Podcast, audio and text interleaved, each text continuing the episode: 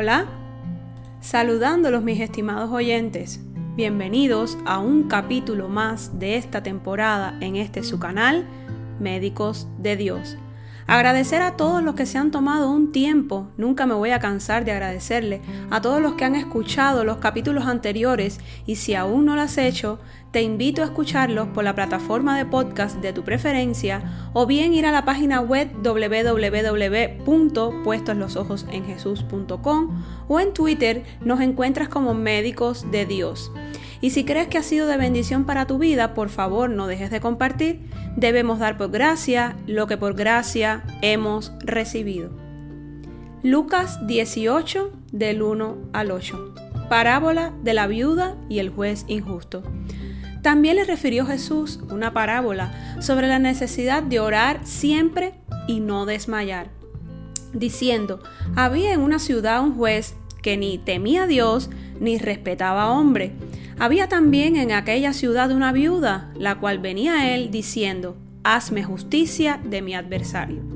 Y él no quiso por algún tiempo, pero después de esto dijo dentro de sí, aunque ni temo a Dios, ni tengo respeto a hombre, sin embargo, porque esta viuda me es molesta, le haré justicia, no sea que, viniendo de continuo, me agote la paciencia.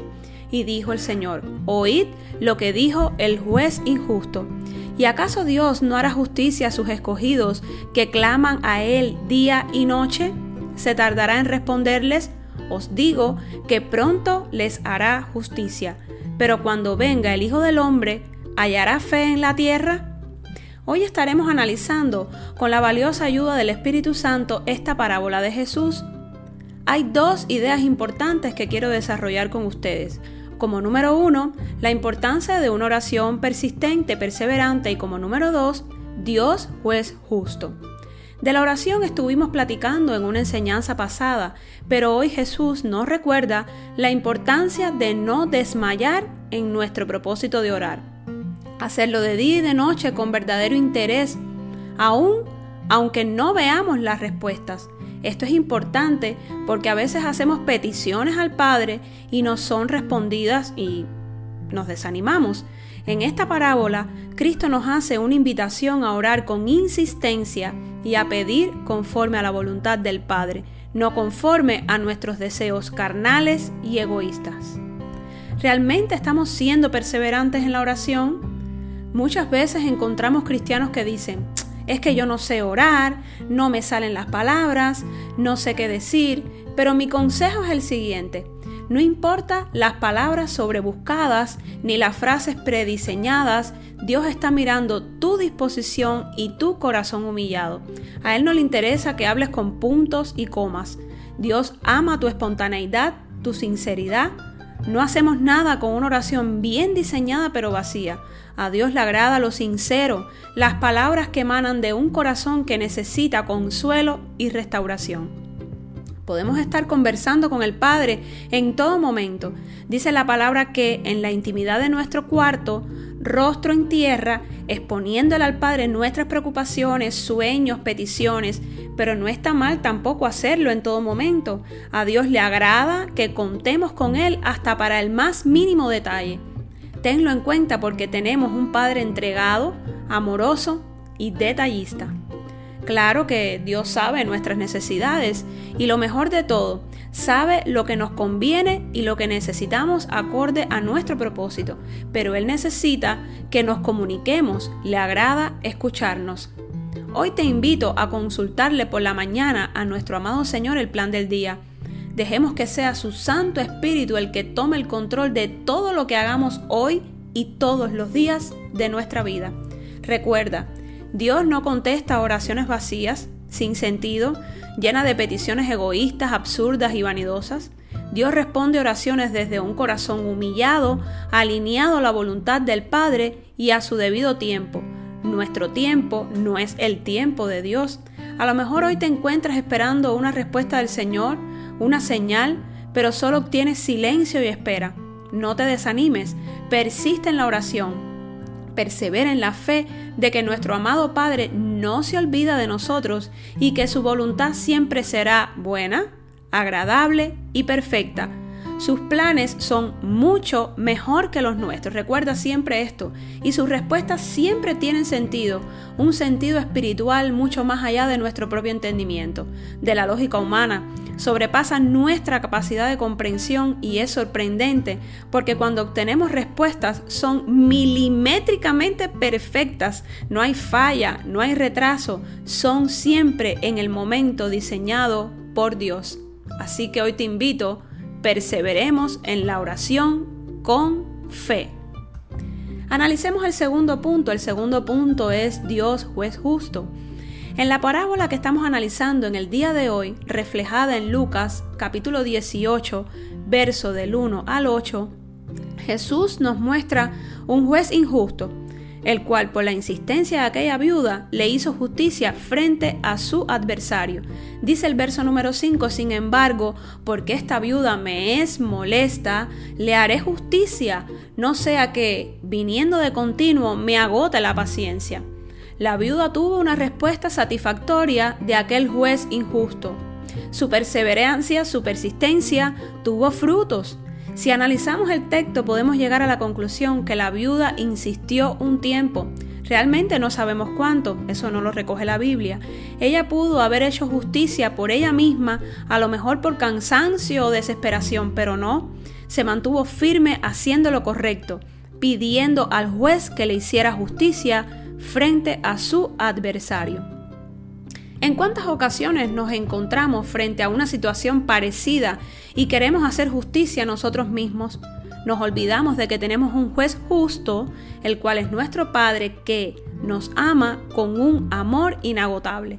Juzgamos, acusamos y peleamos batallas sin la armadura de Dios. Andamos desnudos espiritualmente pensando que podemos solos, que con nuestra presencia es más que suficiente para resolver las cosas.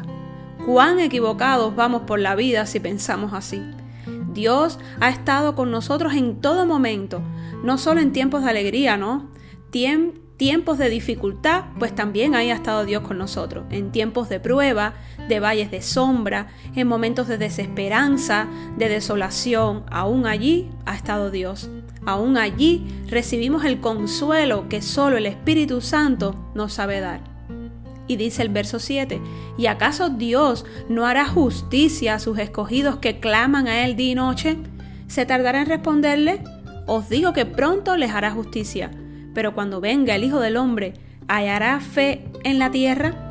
Entonces, si después de, de saber y, y por comprender que Dios es un juez justo, que pelea por nosotros las batallas y nos da la victoria, ¿por qué seguimos sin creerle? Sin confiar en su palabra, en sus promesas y en su poder. No somos jueces, no juzgamos, ni siquiera tenemos el control de nuestras vidas. No podemos pelear batallas sin Cristo. No podemos combatir las injusticias solos como si fuéramos huérfanos. Tenemos una identidad. Somos linaje escogido. No somos cualquier cosa. Somos hijos de Dios. Esa categoría vale tenemos valor ante Dios, fuimos redimidos con una sangre poderosa, la sangre de Jesús, nuestro abogado. Vayamos a primera de Juan 2.1, dice así, hijitos míos, estas cosas os escribo para que no pequéis, y si alguno hubiere pecado, abogado tenemos para con el Padre, aleluya, a Jesucristo el justo. Salmo 56, y los cielos declararán su justicia porque Dios es el juez. Vamos a explicarlo de una manera que podamos comprender. Cómo funcionan las cortes celestiales es muy importante para nosotros como hijos de Dios comprenderlo. Cuando tenemos conciencia de nuestra asignación divina, pero hay algunas dificultades para cumplir el propósito de Dios en nosotros, debemos entrar ante a las cortes del cielo y después ir al campo de batalla aquí en la tierra, con acciones para cumplir nuestra asignación divina bajo la guía del hermoso Espíritu Santo. En el trono de Dios, en el tribunal celestial, según Daniel y Juan, que tuvieron visiones del trono, se abren los libros donde están escritos los destinos de las personas y las naciones. Lo primero que tenemos que provocar es una activación en las cortes celestiales para que haya manifestación y se vuelva una realidad en la tierra. Así cumplimos nuestra asignación y el Señor bloqueará o nos permitirá resistir cualquier maniobra del enemigo. El diablo nuestro adversario interpone una demanda en contra de nosotros delante de Dios, el cual, ¿quién es? Un juez justo. Por eso es importante reconocer nuestros pecados, humillarnos, arrepentirnos y además que comience una verdadera transformación de nuestras actitudes. No hacemos nada con reconocer, aceptar nuestras faltas y seguir haciendo lo mismo, no. El enemigo conoce nuestras debilidades, nuestros pecados. Eso se convierte en un área de oportunidad para ir frente al Padre, que es nuestro juez justo, e interponer una demanda legal contra nosotros para frenar de alguna forma el propósito divino que hay en cada uno de nosotros entonces debemos ir ante Dios, un juez justo, en busca de un veredicto a nuestro favor, pues estamos sentados junto a Él en las regiones celestiales. Podemos ir a la corte del cielo arrepentidos y en santidad para oír la voluntad de Dios, que siempre es buena, agradable y perfecta. Debemos ir al trono de Dios, a la corte celestial, humillados, arrepentidos, nuevamente lo repito, entendiendo que la gracia de Dios nos brinda misericordia y poder para tomar nuestra posición justa y autoridad según nuestra asignación divina. Al juicio entramos imperfectos e inmaduros con vestiduras viles que son nuestros pecados, pero el Dios juez puede ordenar que nos quiten las vestiduras viles y nos pongan las de gala la justicia de Cristo nos limpia y borra los pecados y es entonces cuando el Señor nos dice, como le dijo a Daniel, Amado, no temas, la paz sea contigo, esfuérzate y aliéntate. Entonces llegará la lluvia tardía que borra nuestros pecados después del juicio. No tratemos de hacer justicia a nosotros mismos, no. Descansemos en el Padre nuestro juez no tenemos las armas suficientes para ir al campo de batalla solos. Seamos inteligentes espiritualmente.